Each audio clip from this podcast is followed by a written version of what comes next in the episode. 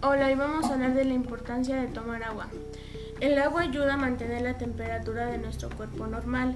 También necesitas agua para digerir los alimentos y para eliminar los productos de desecho.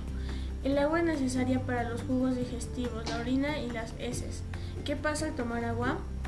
Tomar agua con frecuencia protege órganos. Beber la cantidad recomendable de agua hace que el hígado, los riñones, el sistema digestivo y inmunológico cumplan muy bien con sus funciones. Un consumo equilibrado de este líquido puede reducir el riesgo de presentar enfermedades en nuestros órganos.